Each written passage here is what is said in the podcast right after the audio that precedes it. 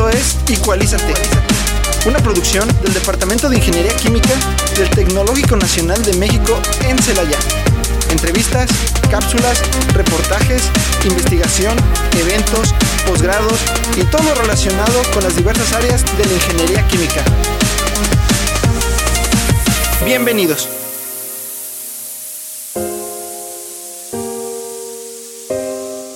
Hola, muy buenas tardes a todos los que nos están sintonizando aquí en su programa favorito de las tardes, Icualízate. Gracias por estar aquí con nosotros. Soy Maritza Minguela y junto con mi compañera Sofi vamos a presentarles un gran programa. Hola Sofi, ¿cómo estás? Buenas tardes. Hola Mar, muy buenas tardes. Mi nombre es Sofía Ramírez para todos nuestros radioescuchas. Muy buenas tardes. Bienvenidos a este su programa favorito de las tardes, Icualízate.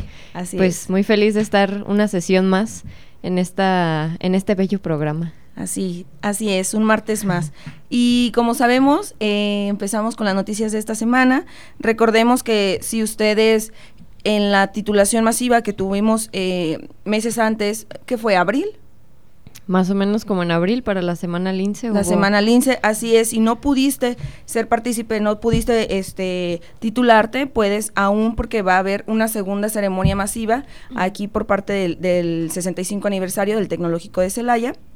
Este, es por eso que el Tecnológico de Celaya ha realizado esta segunda titulación el día 27 de octubre de este presente año, por lo que si usted conoce a alguna persona o incluso usted mismo que nos está escuchando no se ha podido titular y que le esté interesado, puede aún presentarse. Eh, pues sí puede acercarse a las autoridades de este, de este tecnológico para poder obtener mayor información o como ya saben a través de la página oficial del tecnológico pueden encontrar toda la información que nosotros aquí les brindamos, es elaya.tecnm.mx y pues nada, no los dejen pasar, es una oportunidad más, una segunda oportunidad, así que aprovechenla.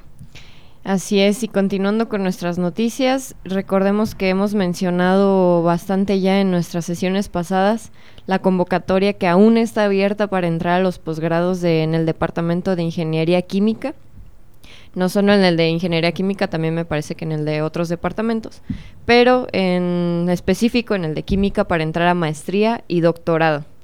Recordemos que estas, estos posgrados se van a abrir y van a iniciar en agosto de 2023, así que si usted está interesado, si es egresado de licenciatura y ya está titulado o de maestría y ya está titulado y está interesado en tomar algún posgrado en química, bueno, pues esta es su oportunidad. Y si necesita saber un poco más de información acerca de esta convocatoria, está en las redes y en las páginas oficiales del TECNM, celaya.mx. Además de esas convocatorias que nos menciona Sofi eh, para posgrados en el Departamento de Química, también está aún vigente la convocatoria de ingreso a la maestría, pero en innovación aplicada el Tecnológico Nacional de México en Celaya y la División de Estudios de Posgrado e Investigación convocan a todos los profesionistas interesados en desarrollar proyectos de innovación para favorecer la competitividad y productividad de las empresas. Para inscribirte en esta maestría y si estás interesado, eh, pues este programa tiene el reconocimiento de CONACIT en la modalidad de posgrado ah, con la industria. Y e de igual manera, si te interesa, si, si este, requieres mayor información, puedes consultarlo en nuestra página oficial del Tecnológico Nacional de México en Celaya, celaya.tecnm.mx. Y pues bueno, ahora estuvieron muy cortitas estas noticias de esta semana, pero estas fueron las noticias de esta semana, ojalá, ojalá las puedan aprovechar y les hayan servido para todas las personas que nos están escuchando. Pero bueno, vamos a lo importante, a lo interesante. A lo mero bueno a lo este programa. Siempre decimos, siempre decimos que tenemos una muy buena invitada, un muy buen invitado. En esta ocasión no tenemos el placer de conocer a, la doctora presente aquí, pero ahí se ve que es una lindura. Sí, se ve que es un amorcito. Así es. bueno, vamos a, decir, ella es la doctora Brenda Ríos Fuentes. Ella es ingeniera bioquímica, tiene su maestría en bioquímica, tiene su doctorado en ciencias de la ingeniería, todo aquí este, por el, la gloriosa institución esta maravillosa institución del Tecnológico de Celaya. Además, este, ha laborado en el área docente desde, hace nueve años. Ha recibido múltiples reconocimientos por sus diversas participaciones en eventos eh, que no me voy a meter a detalle porque ella nos va a hablar un poquito de su experiencia. De su experiencia, de su trayectoria ahorita de a más a fondo. Además tiene diferentes diplomados, diferentes publicaciones científicas y actualmente eh, es parte del departamento de bioquímica. Bueno, está dando clases a, los bioquímicos, pero bueno. Ya sin más preámbulos, ella es la doctora Brenda Ríos Fuentes. Doctora, ¿cómo está? Buenas tardes. Bienvenida. Hola, buenas tardes, chicas. Muchas gracias. Gracias, gracias por venir.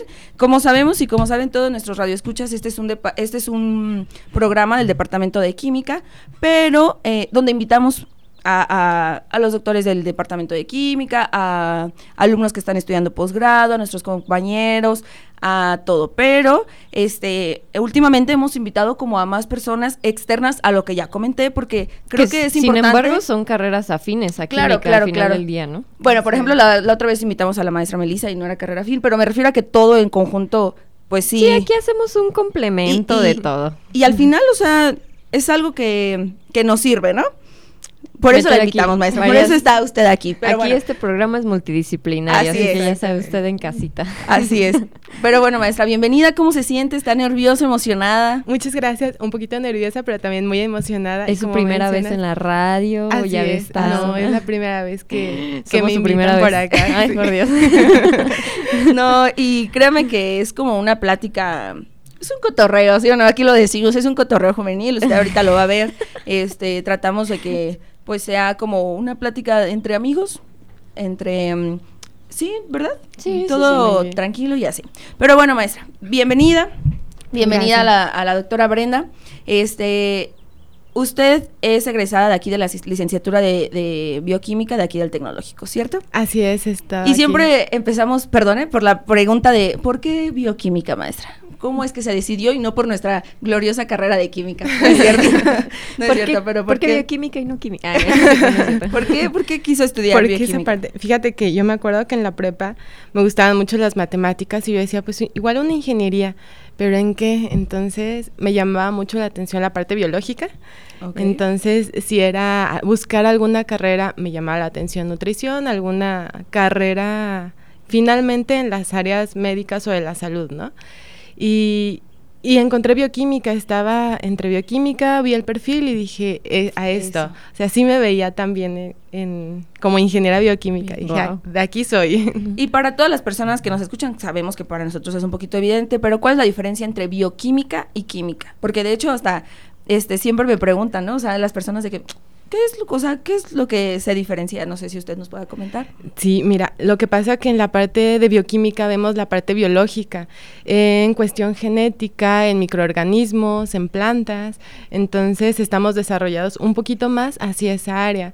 En la parte de, biofermentadores, por ejemplo, en, fermentadores, pues nos enfocamos más en, en el microorganismo, en si se puede mejorar.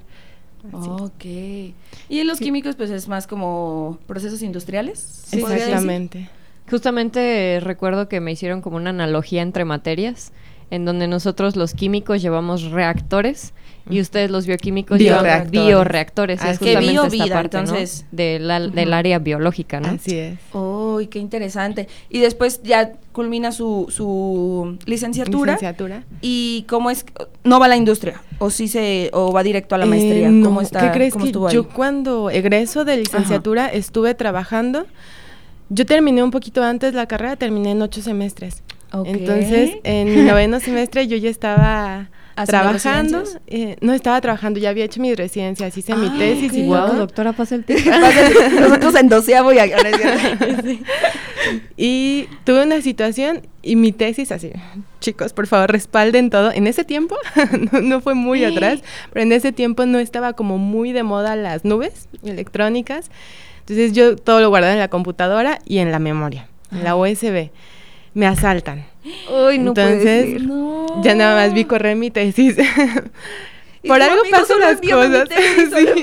Mi USB. No, no.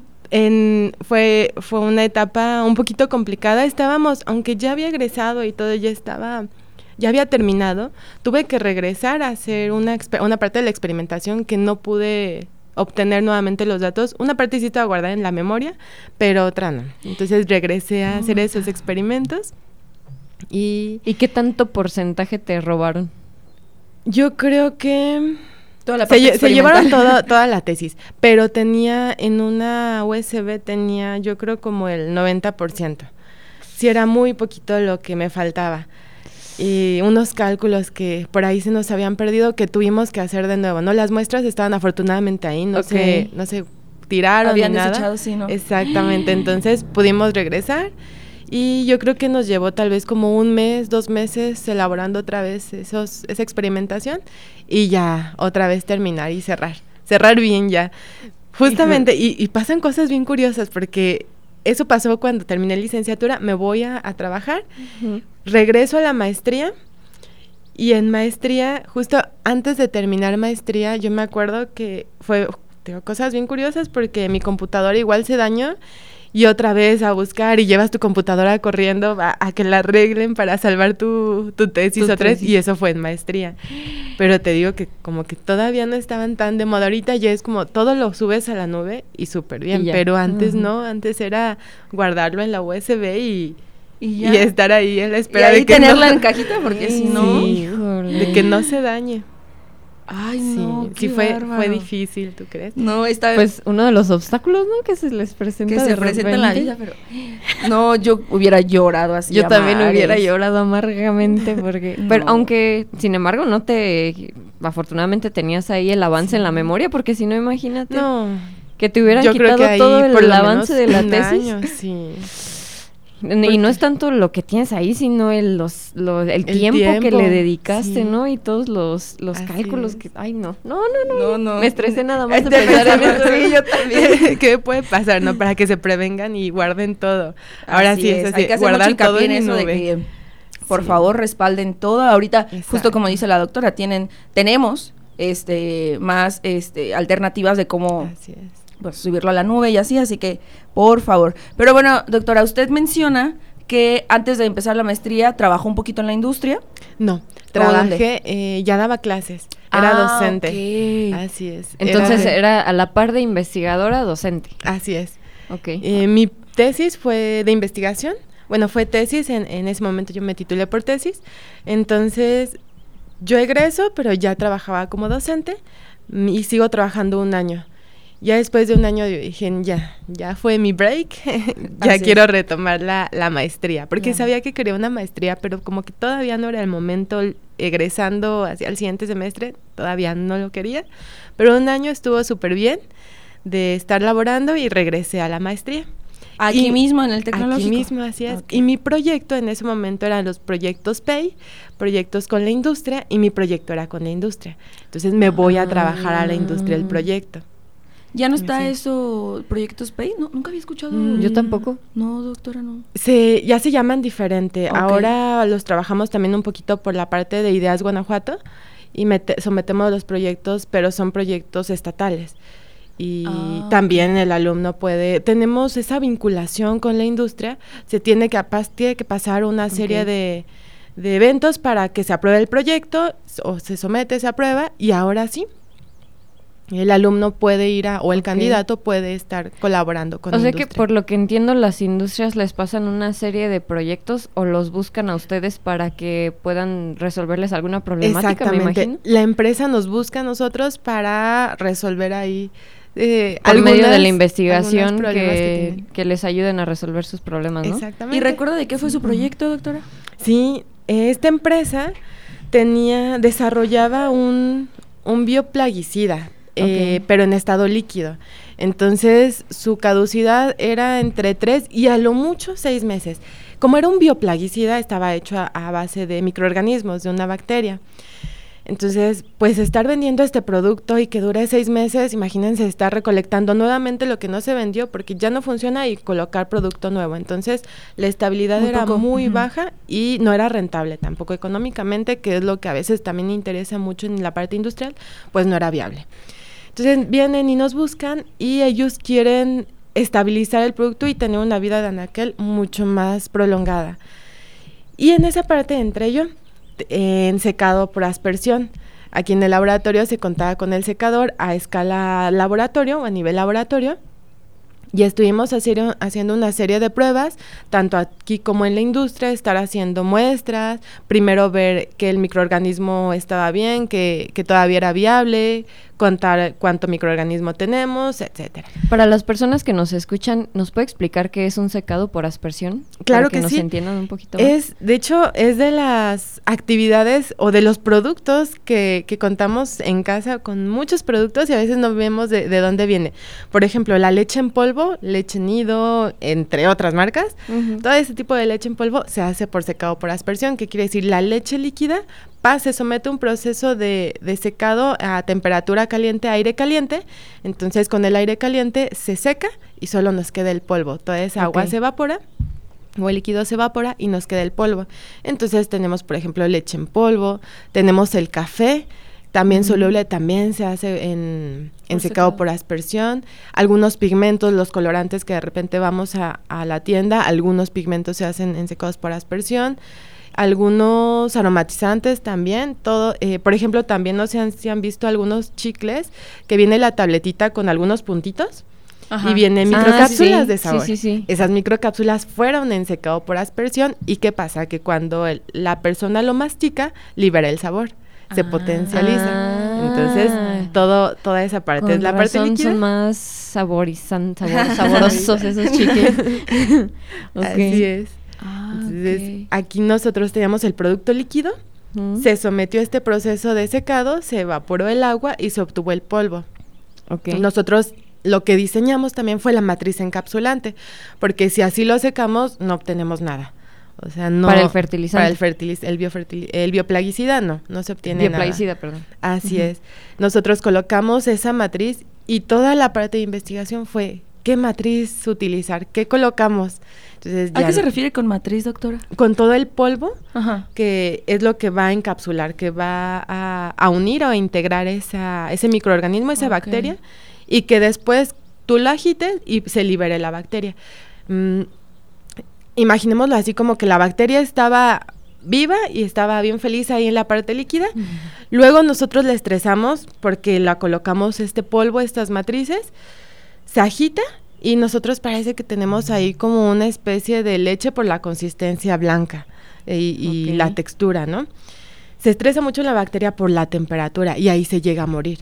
Pero lo que nosotros intentamos es que con ese polvo se forme como una bolsita, se forme la cápsula, la almacene y se duerma la bacteria. Ok. Ah, Entonces, después- Oye, suena súper interesante esto. Sí. ya, ya con la parte seca, el, el microencapsulado se abre, se libera en agitación nuevamente. Tú vuelves a colocar el polvito en agua, se libera la bacteria y puede ya hacer esa, esa parte de, de plaguicida, de combatir algunas otras plagas. Y si se logró, o sea, el proyecto Sí sí, se salió logró. adelante. Entonces, Así la vida de Anaquel de, de ese de tres a seis meses hasta lo prolongamos a dos años. Por el tiempo que teníamos las, ma- las maestrías aquí son de dos años. Entonces es muy poco el tiempo para estabilizar un producto o, o tener una estabilidad más prolongada.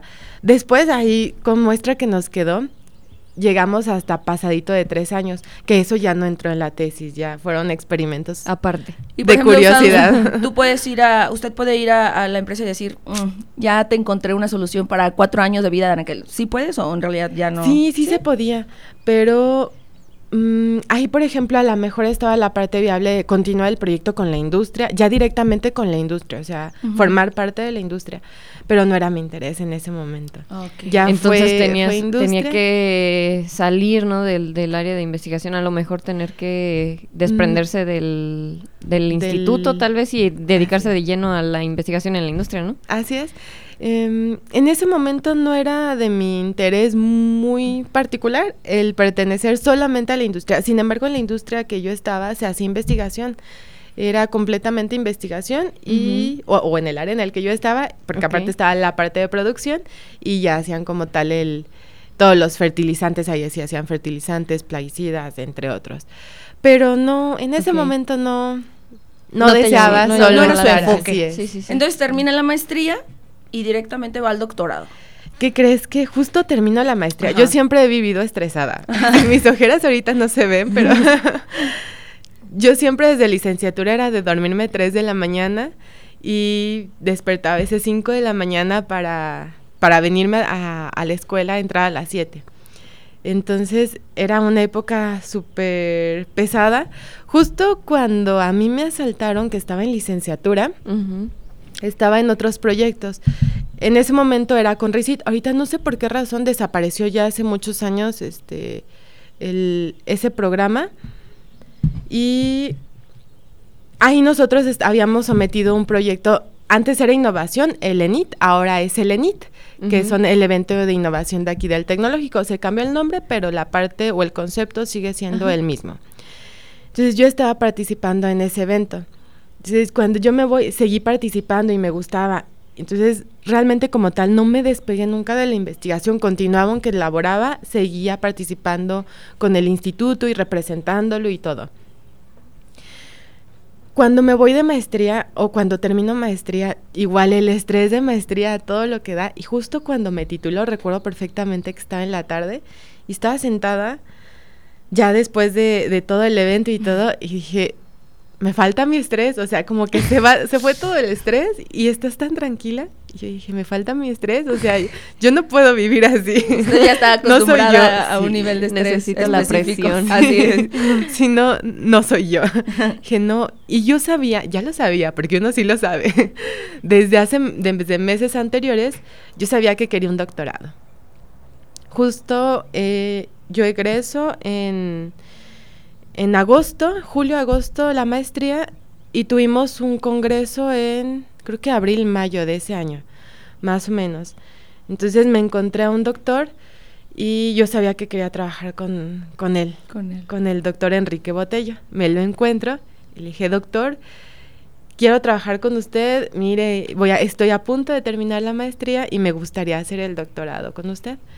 Me dijo, sí, cuando termine tu periodo, de, maestría, me buscas y vemos qué podemos desarrollar. Entonces, justo ese día que yo me titulé y ya estaba libre, yo dije, tengo que ir a buscar al doctor. Yo ya acabé. Sigamos. Sí. Necesito esta presión en mi vida, quiero un doctorado. Así sí, así es, fíjate. Y termino maestría, me titulo.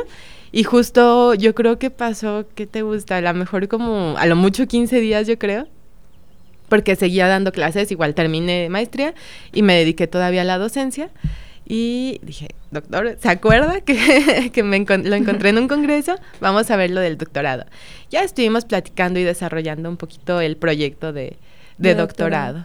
Así es. Y, entonces ya se quedó ahí con el doctor Enrique Botello. ¿Es de aquí del departamento? Del departamento. Él está adscrito a Ingeniería Bioquímica. Okay. Él de formación es ingeniero químico, igual ya luego lo invitamos por acá. sí, súper buena opción. qué bueno, qué bueno. Gracias por la recomendación. Usted, usted coméntela ahí. Fui a un programa súper Ameno. Así es, súper cool. Creo que lo van a invitar, para, que, para que ahí le dé una, una introducción, un contexto de este programa. Claro que sí. ¿Te ibas a preguntar algo? Sí, sí, sí, porque me dio curiosidad. Me parece que de, de la maestría son dos años, ¿no? Y del doctorado también son dos o son cuatro. Fueron cuatro. Del doctorado son cuatro. Cuatro. Te digo que la clave de la juventud es hacer un doctorado. De verdad, ¿a poco no la ves bien joven? Sí. Me veo más grande yo. Bueno, es que la, la, nuestros radioescuchas no nos pueden ver. Ojalá que ya después nos puedan ver en YouTube. Nos, nos, pidan ahí el autógrafo. Así ah. No, tonta, que nos puedan ver los programas este por video. Pero sí, o sea, doctora se ve súper joven. muchas gracias. Sí, sí, sí. al rato que Fer nos tome una foto, la, famosa foto, por ahí la pueden ver en redes sociales para que vean a la doctora. La se ve más grande. La varita ahí se ve bien. Se ve más grande que la doctora. Ay, no. Entonces ya, y su proyecto de, doctorado, este también fue eh, enfocado, o a qué fue enfocado. Fíjate que yo desde licenciatura traía manejando la parte ambiental, me gustaba mucho. En ese momento no estaba, en bioquímica había dos, dos especialidades, alimentos y biotecnología. Y biotecnología comprende muchas áreas y una parte es la ambiental, pero como tal estaba separado el departamento de ingeniería ambiental en ese momento. Entonces no se podía hacer como esa vinculación de una especialidad solo en ambiental. Entonces me fui por biotecnología, pero no me despegué nunca de la parte ambiental, me gustaba y me llamaba mucho la atención. Y luego en bioquímica y en maestría, perdón, igual, o sea, como que continuaba la parte ambiental y todo. Y hablé con el doctor y le dije, quiero algo ambiental. Y me dijo, justamente estamos trabajando esos proyectos que trabajamos análisis de ciclo de vida, que fue la línea de investigación que yo tomé o que, que he estado desarrollando. Me platicó un poquito sobre lo que han estado trabajando o habían trabajado en ese momento con el doctor Paciano. Eh, él está en la Universidad de Autónoma de Nuevo León.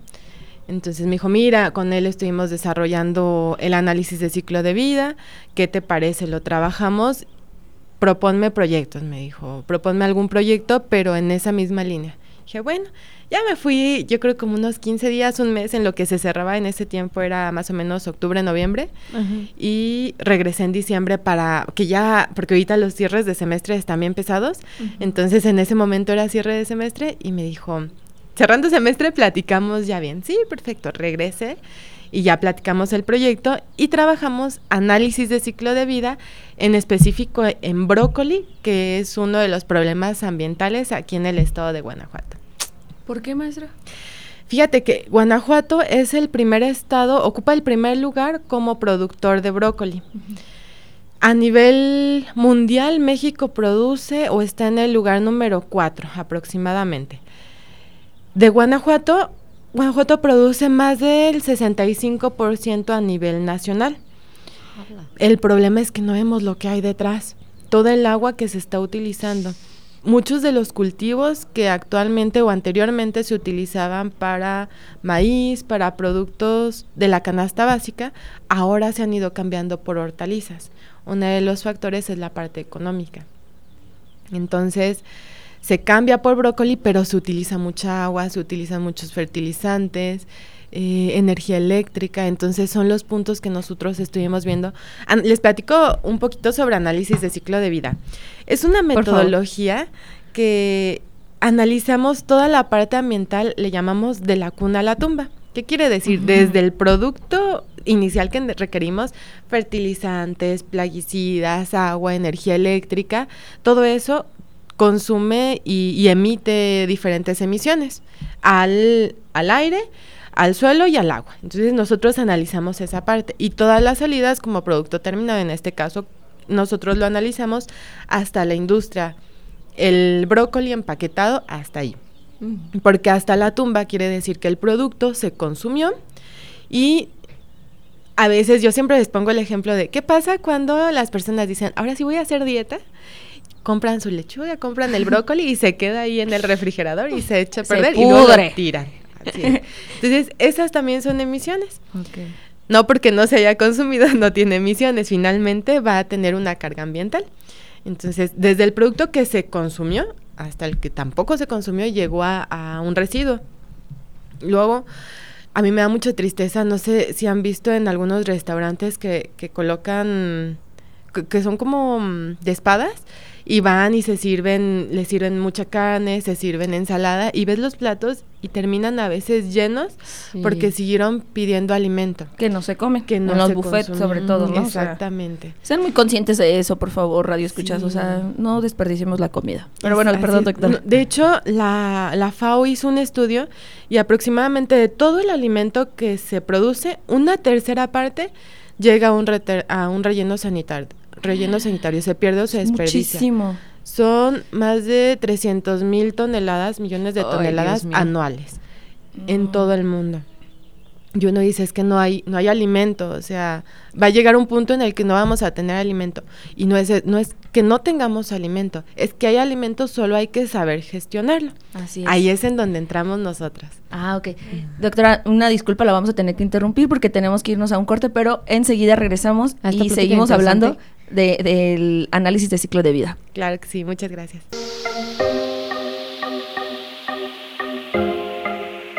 Esto es Ecualízate. Ecualízate.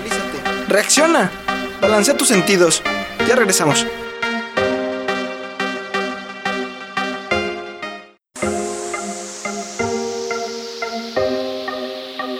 Esto es Ecualízate. Ecualízate. Reacciona. Balancea tus sentidos. Estamos de regreso.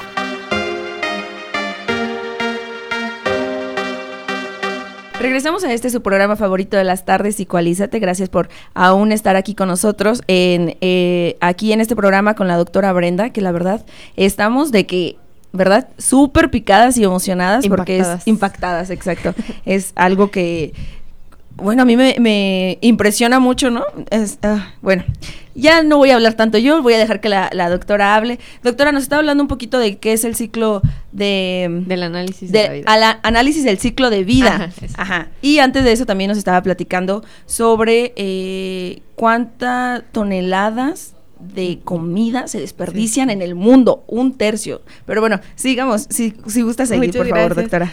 Sí, entonces fíjate que nosotros, cuando me, me llega igual esta cifra, yo digo, ¿qué estamos haciendo? O sea, nosotros por el lado de investigación, ¿en dónde entramos? O sea, ¿qué tenemos que hacer para...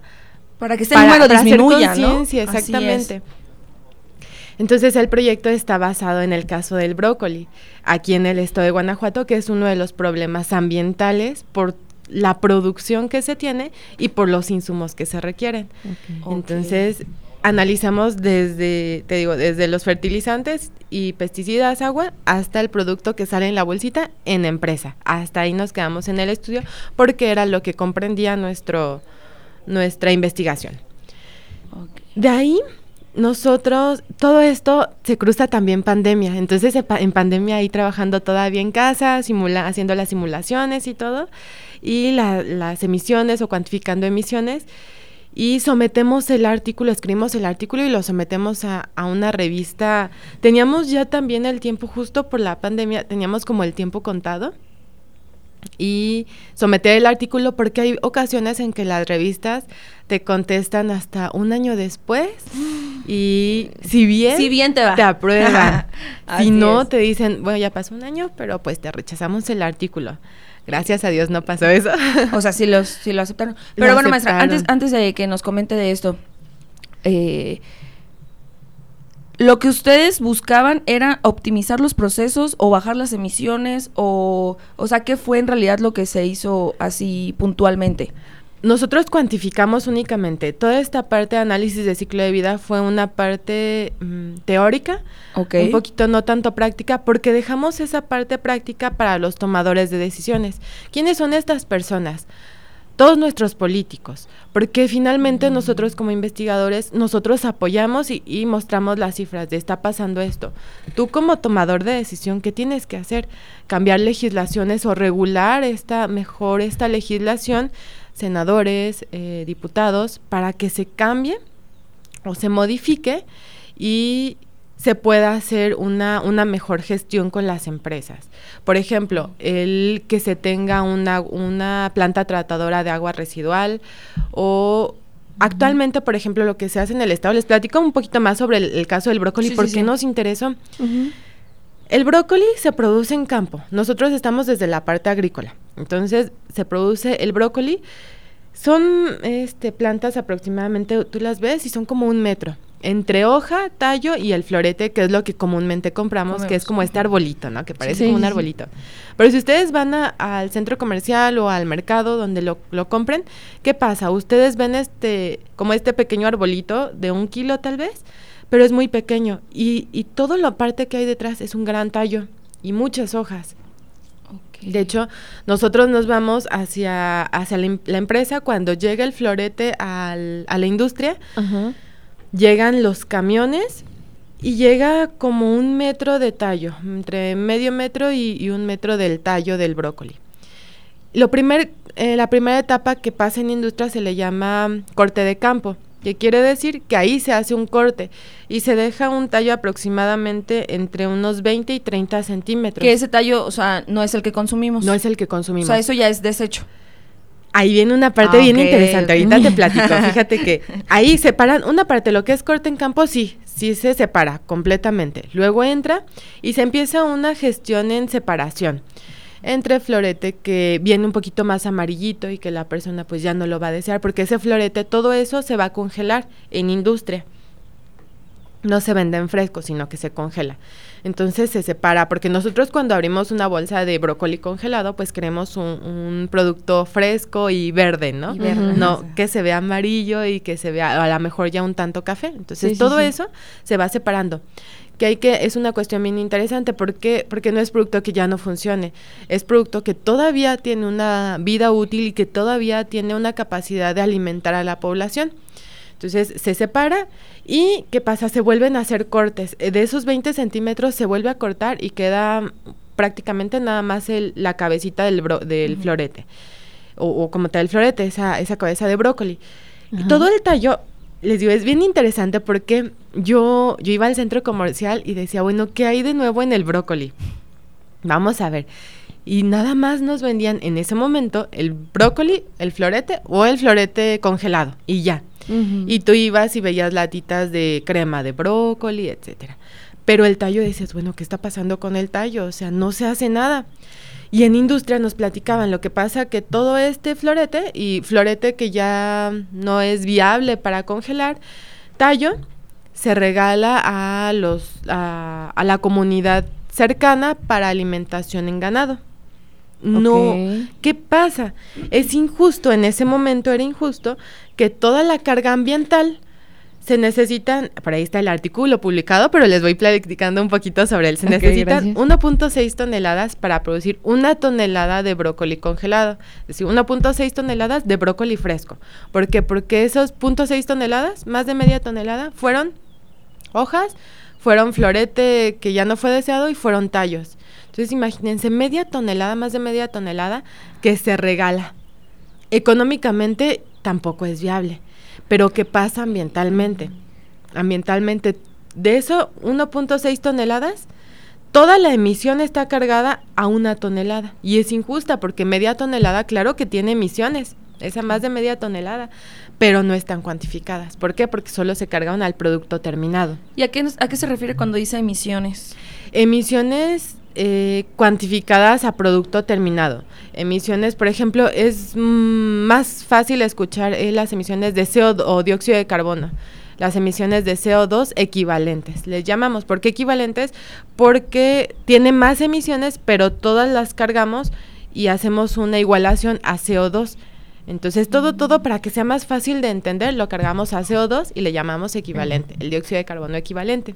Entonces, tiene emisiones de, de, CO2. El problema es que todo se carga a una tonelada. Entonces decimos, bueno, ¿y esa más de media tonelada qué pasa? O sea, tiene emisiones porque hay que ver qué está pasando. Una parte se dio como alimento para, para ganado y otra parte puede llegar a un relleno sanitario. ¿Qué, ¿Qué va a suceder? Entonces nosotros planteamos un tercer escenario. Claro que es viable ese alimento, para consumo humano, porque es un producto limpio, ya se lavó, ya está desinfectado y se puede consumir. Que no estamos acostumbrados a consumir el tallo de brócoli realmente, pues no lo hacemos, pero perfectamente se puede hacer en una, se puede deshidratar, hacerse una harina y utilizarse como una harina de para pan, para hacer pasteles, etcétera, y, e implementarse. Entonces, ese Yo pensé que ahorita que dijo de lo del supermercado donde veíamos como las cremas de brócoli, pensé que iba a decir que, o sea, todo ese tallo y eso se utiliza para hacer esas cremas, pero no. Eh, no. ¿Qué crees que de esas, de, de ese producto, porque sale, eh, ahora es un subproducto? Ese subproducto que ahora es tallo de brócoli se exporta hacia países en, en Asia allá consumen mucho el tallo de brócoli. Justo, justo les iba a decir, porque yo no sé si te he platicado, Sof, trabaja en una comida china con unos chinitos. y los chinitos, o sea, ellos. Sí, y justamente me llama Guay, sus saludos porque son mis amigos, los quiero mucho. Por si están escuchando. Por si están escuchando esto, que no creo porque no hablan mucho español, pero. Bueno, ni modo, saludos. Hay que se los traduzcan. Me parece eh, muy curioso esa parte porque tengo entendido, no sé si pueda confirmarnos ustedes, usted, doctora que el tallo del brócoli es la parte que más nutrientes tiene del brócoli, ¿sí o no? No tanto es el florete, sino como el, el tallo y no sé. Por ahí me, me pasaron esa información. Y sí, sí. ¿Cuáles son tus fuentes, amiga?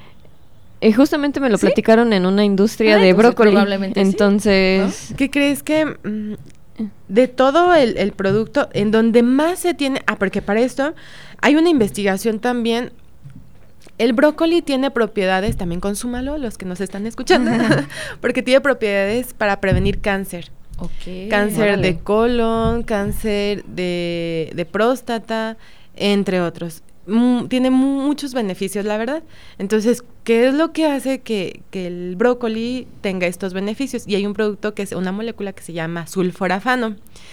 Entonces, en una, en el doctorado, en una reunión con unos investigadores de una industria, nos comentaban, nosotros nos dedicamos a producir sulforafano.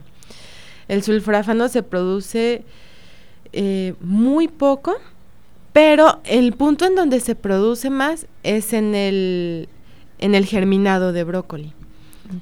Pero estar haciendo germinado para producir sulforafano no es viable. Entonces, ese es el punto en donde la mayor cantidad de beneficios tiene eh, proteínas, vitaminas, minerales, mm. compuestos quimiopreventivos. Es lo mejor. Pero nosotros, cuando han consumido, cuando hemos consumido germinado de, brócoli, la verdad es que no, lo consumimos ya como tal el producto, el florete. Nosotros hicimos un estudio por ahí este más adelante eh, va a salir en, unos meses yo espero o, espero que ya no tanto aquí un, preámbulo un, artículo ahí este esta investigación trata precisamente la comparación entre el florete y el tallo. Mm, y qué crees que nuestro estudio no, son muy parecidos muy parecidos pero sí tiene un poquito más de de moléculas benéficas el florete Ah, y hay, hay que considerar la estadía que quiere decir igualmente, ¿no? El producto cuando ya lo empezamos a ver un poquito más amarillo, ya disminuye esa capacidad antioxidante, pero aún así, pues sigue siendo benéfica para nosotros. Sí, o sea, si, ustedes consumen, yo siempre les digo. Dile a la empresa que se actualice, amiga. les voy a decir. Pueden contratar a, pueden contratar a la doctora Brenda y les va a ayudar. Entonces, doctora, bueno, ya regresando un poquito, porque no, creo que nos estamos desviando. El, el, nos dijo que los asiáticos, o sea, todo, toda esa media tonelada, más de media tonelada, es enviada a, a los países asiáticos. Exactamente. Y ellos pues ya, sabrán, Dios. Lo consumen, se, ah, se empaqueta, se venden las bolsitas y de hecho es bien curioso porque el otro día fui a, un centro, al centro comercial, al súper, y vi las bolsitas empaquetadas de tallo de brócoli. Entonces es un producto que ya se está implementando también, en México y que se está consumiendo, si no el producto hubiera salido nuevamente y ya no se vendería. Okay. Yo no lo he visto, pero créame, voy a buscar y a ver si todos nuestros radioescuchas también van a... Ahí tienen tarea. Ahí a, a alguna tienda de ¿Cómo tienda qué? ¿De autoservicio? Yo tienda departamental aquí. en este, Walmart. Walmart. Tienda, ay, no, no hay que hacerle publicidad. Este, alguna tienda de autoservicio para, para verificar esta información que la doctora Brenda nos está brindando. Wow, doctora, qué Y lo mejor en casa. O sea, si ustedes compran el brócoli, no tirarlo, porque lo primero que hace la, la población es cortarlo y desecharlo. Y desechar como, eso. Esto no sirve, porque mentalmente es la idea, como, esto no me sirve, no funciona y lo tiro. Entonces, no, no es la idea. O sea, la idea es cortarlo y consumirlo. Aún así. Les voy a dar aquí un tip. No es este programa de cocina, pero es un tip de cocina. Justo les digo que, que los chinitos ellos eh, utilizaban todo. Y ese, ese, o sea, las florete, o sea, el que nosotros nos comemos el arbolito, ellos sí lo utilizaban para hacer la comida china, porque vendíamos comida china. Pero el otro tallo, ellos se lo quedaban y lo hacían así, súper este, cubitos, y lo ponían a su arroz chino, y neta, sabe delicioso, o sea, delicioso. Hagan un arroz chino, le ponen esos cubitos, aprovechen todo su brócoli, y ya, eso solo fue un tip, un comercial, un paréntesis, pero neta estaba riquísimo, riquísimo. Y fíjate que, que también hicimos otro estudio ese yo creo que salió un poquito más adelante, ese estudio. Hicimos un estudio en brócoli, porque ¿cómo lo consumimos normalmente? hay personas que lo consumen al vapor, o hay personas que lo consumen, eh, le llamamos el blanqueado, el que colocamos agua, hierve el agua y colocamos el, el, brócoli. Entonces estuvimos preguntando, ¿y cómo haces brócoli? Y unos decían, no, pues yo lo pongo en el agua y dejo que hierva.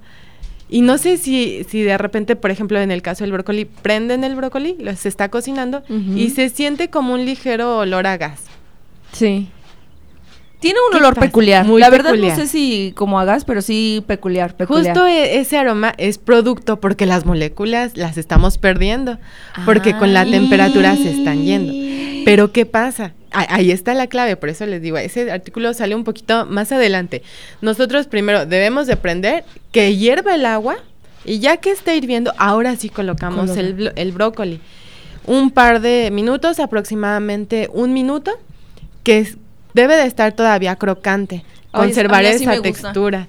Y el color es donde se potencializa el, color y está verde. exacto. Entonces ahí justo tú lo lo escurres otra vez lo sacas ¿Por qué? Porque si lo dejas ahí en el agua hirviendo, Pierde se va a seguir eh, cocinando, va a seguir cociéndose. Entonces, tú lo debes de sacar. Y a veces a lo mejor es un poquito complicado porque dices, bueno, es que debes de tener otro topper con agua fría, agua y colocas hielos y haces un choque térmico. Entonces lo colocas en agua fría y lo vuelves a sacar y ya. Ahí detienes toda esa parte actividad bioquímica que pueda todavía continuar con con el calor propio del de, Ajá. así es. Ah, mira qué buen tip. Entonces así es la forma correcta de cocer, cocinar. ¿Y cómo hacen? El, porque tengo entendido que en las empresas, sobre todo de congelados de brócoli, pasan por un proceso de cocción, ¿no? Pasan por un calentamiento y después los, los refrigeran ahí. ¿Qué pasa también? Pues ese es el choque térmico que ella menciona. Pasa, pasa a diferentes, em, se llaman lavadoras. Primero pasa una con agua caliente, luego pasa una con agua fría y luego, ya que se escurrió, porque pues lo que queremos también es que nos vendan brócoli, no, no hielo. Ah, Entonces se escurre y pasa a congelarse. Ok. Oye, no, no se pueden a pensar que hay un color. O sea, por ejemplo, la maestra ha sido acompañada en toda su carrera por los brócolis, ¿sabes? Sí. creo que aún hay mucho que estudiar de, de algo. la calabaza, la zanahoria, el o sea, Exacto, es un mundo en un mundo. O sea, es un mundo en el... ¡Wow! Qué interesante, maestra. Porque aún, o sea, a pesar de que eso lo, lo trató en su doctorado, o sea, sigue usted haciendo y actualizando artículos, investigaciones. O sea, hasta aquí nos ha dicho que aún ah, faltan investigaciones por salir. Que ojalá, o sea, en otra oportunidad pueda venir y quizás platicarnos de artículos que, que ya, que en su momento, o sea, hasta ahorita no se han publicado, pero yo creo que en ese momento sí. Ay, qué interesante. ojalá que sí. Ojalá que sí. Entonces, de aquí hasta el, en este momento. Apenas vamos al doctorado, amiga. No, no, no, pero igual pienso que ya se está terminando, ¿no? Esta, esta sesión. y me gustaría. ah, sí, sí, tú Me gustaría saber si, justamente porque hiciste esta pregunta de que es un mundo adentro de un mundo, si tiene otros proyectos en, en puerta? ¿Cuáles son sus próximos proyectos? ¿O si planea quedarse como en el brocolito? que no creo que el brócoli sea su, su único oh, como área, eh, ¿verdad? Sí, no, creo. Fíjate que traemos, ese sí eh, sale todavía un poquito más adelante, pero estamos estudiando jitomate. Oh, muy, muy interesante, la verdad, porque ¿qué pasa? Nosotros vemos el jitomate y es un producto que tiene una vida de anaquel muy corta.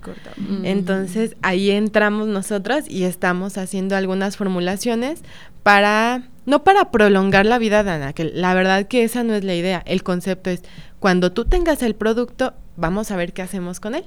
Vamos a implementarlo, a ver en qué, que son un desarrollo de productos y tener, tener una gama de posibilidades nuevamente para que el tomador de decisión diga, bueno, podemos hacer esto. Mm. Y, la idea también es vincularnos con empresas para decirles, bueno, tengo esta idea, ya hice el estudio, véndelo.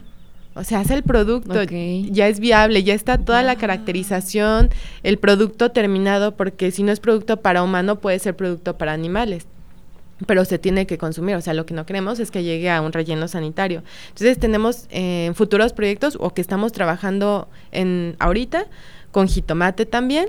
Continuamos trabajando con análisis de ciclo de vida sí, sí, y todos los alumnos igual que, que, buscan residencia, servicio social, estamos en el laboratorio con el doctor Enrique Botello del Departamento de Bioquímica. Si les interesa, ahí está la propuesta. ¿eh? ¿Deben, de tener ¿Deben de tener ciertos requisitos o algo, doctora, para poder entrar en residencia? ¿Solo puros bioquímicos o también ahí nos podemos...? Químicos, ¿También me puedo colar? Claro que sí. De hecho, les damos una capacitación al inicio. Yo siempre les digo a mis alumnos, o sea, Ay, por Dios. Desde servicio social, porque luego, y es bien curioso, me acuerdo en una ocasión que, que una compañera me comentó, es que cuando yo hice servicio, pues nada más me pusieron a lavar lo, el material y pues no aprendí nada. Y dije, híjole, no, o sea, es fue tiempo desperdiciado porque pudiste aprovechar y conocer muchísimo. Entonces, con mis alumnos de cajón, ahí sí es capacitación de todo lo que tenemos en el laboratorio, porque si no lo utilizan en ese momento, en un futuro lo pueden utilizar y ya saben para qué funciona y cómo se utiliza.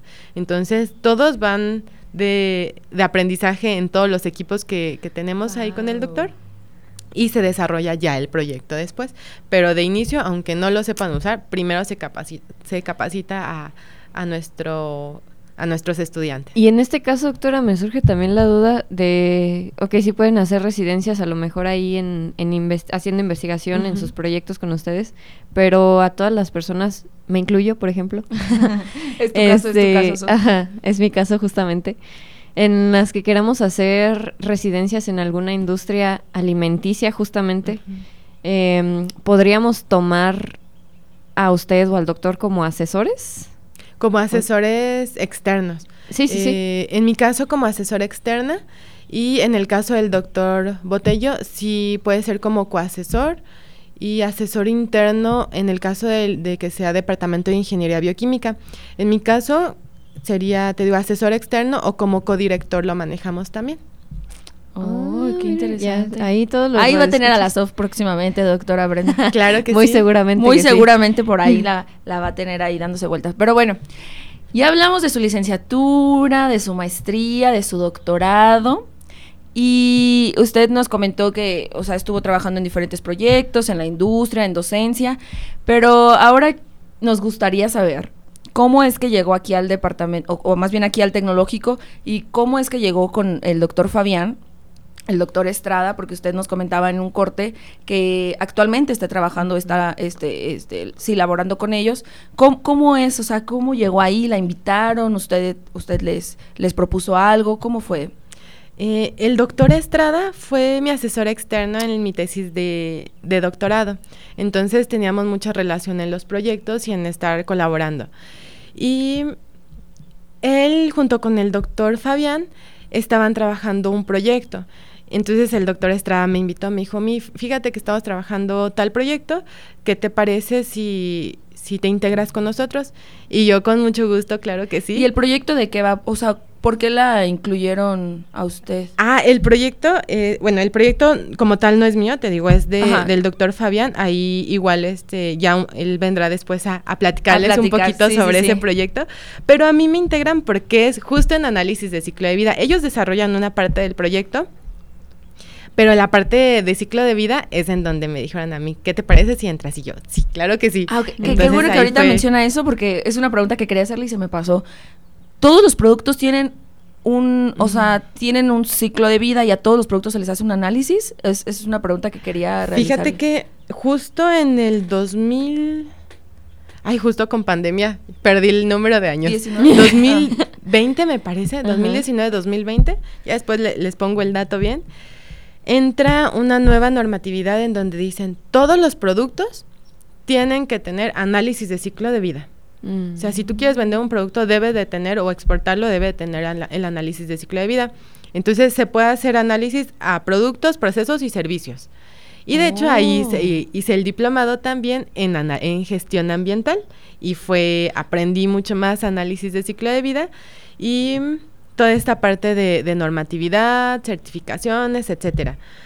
Pero sí se puede hacer a todo. En este caso es un complemento a lo que ellos están haciendo, a ese proyecto es hacer también la parte ambiental. Actualmente o normalmente los proyectos deben de tener tres ejes, la parte económica, la parte ambiental y la parte social. Ahorita la que nosotros, ellos desarrollaron en un primer proyecto la parte económica.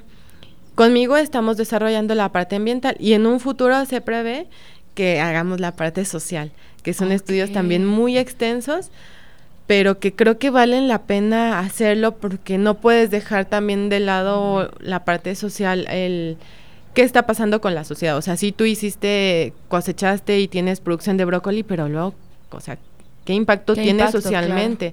¿Qué pasa si, si tú dejas de dárselo a esa población el alimento para ganado que se lo regalabas?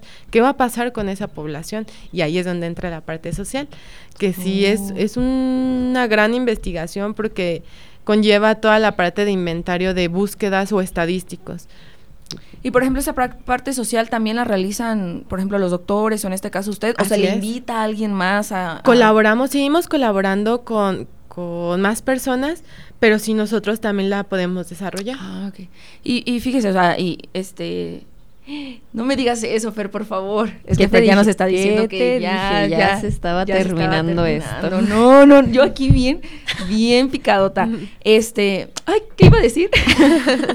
ah, sí, que justo como han, venido otros doctores y nos han dicho que obviamente un proyecto no lo hace una persona, o sea, aunque eh, este, a la cabeza esté, esté, una persona o esté al nombre de una persona, pero en realidad es un grupo y sobre todo que es un grupo multidisciplinario porque todo suma y todo complementa y por ejemplo su experiencia, sus conocimientos es algo que en realidad los doctores no tienen y por eso la están invitando y la están complementando y, e igual otra, otras personas que, que estén ahí trabajando, ¿no? Para poder colaborar y poder sacar un proyecto. Pero bueno, ay no, ya, doctora. Tristemente, Tristemente. estamos llegando al final de esta. Ya, nuestros finales de programa, Sof. Ya, ya, no, no, hay que hablar de cosas turbias. Sí, doctora, es que ya, ya salimos de la carrera, ya acabamos las materias, ya son nuestros últimos programas, entonces estamos ahí un poquito. Probablemente si la vuelven a invitar a Equalízate, ya, no, vamos, a hacer nosotros.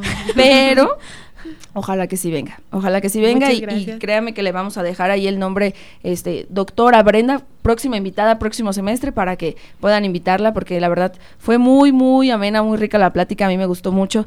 Eh, le agradecemos mucho que haya podido tomarse el tiempo de venir, de acompañarnos a este espacio pues que es para informar a la gente, para que puedan conocerla, este, para, por ejemplo, aquí pues pudieron conocer todos los artículos que, que usted nos, nos comentó. Igual, pues no hablamos mucho a detalle, pero si usted nos pasa un link, nos pasa este algo, nosotros podemos subirlo a nuestras redes sociales por si las personas que nos están escuchando están interesadas en, en leerlo, en aprender, pues ya ahí con mucho gusto. Pero bueno, maestra, no sé si tenga algo que decir, este, aparte de que está triste porque ya se acabó. claro que sí, muchas gracias. Sí, les, les dejo por ahí las redes sociales que, que estamos trabajando. Ah, ok. ¿Sí tienen redes sociales? Sí tenemos redes sociales y... Pues dígalas, dígalas. Este, bueno, en este caso eh, es en mi perfil, nada más. Ah, ok. Ahí Este, estoy igual como Brenda Ríos. Eh, los para... Vamos a subir una foto para etiquetar la maestra. Claro que sí, gracias. Este, alumnos que, que deseen colaborar con nosotros, servicio social. Yo sé que igual no está limitado a...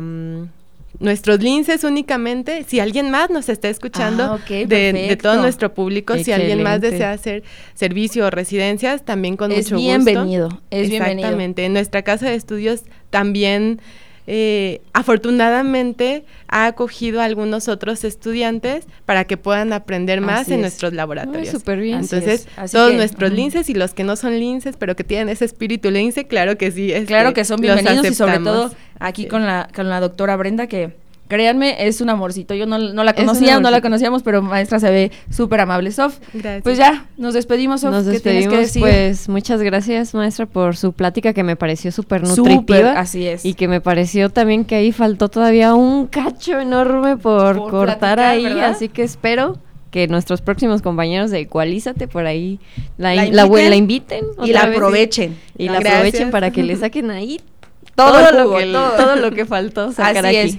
Bueno, pues, perdón, Muchas gracias también a todas las personas que nos escucharon y muchas gracias a ti, Maritza. Así es, Agradecemos a todas las personas que nos escucharon. Nos esperamos el próximo martes en punto de las 3 de la tarde, aquí por XHITC, por el 89.9 FM, en este su programa favorito de las tardes. Igualízate. Igualízate. Muchas gracias, doctora Brenda. Gracias, gracias, gracias, a todos. Bye. Bye.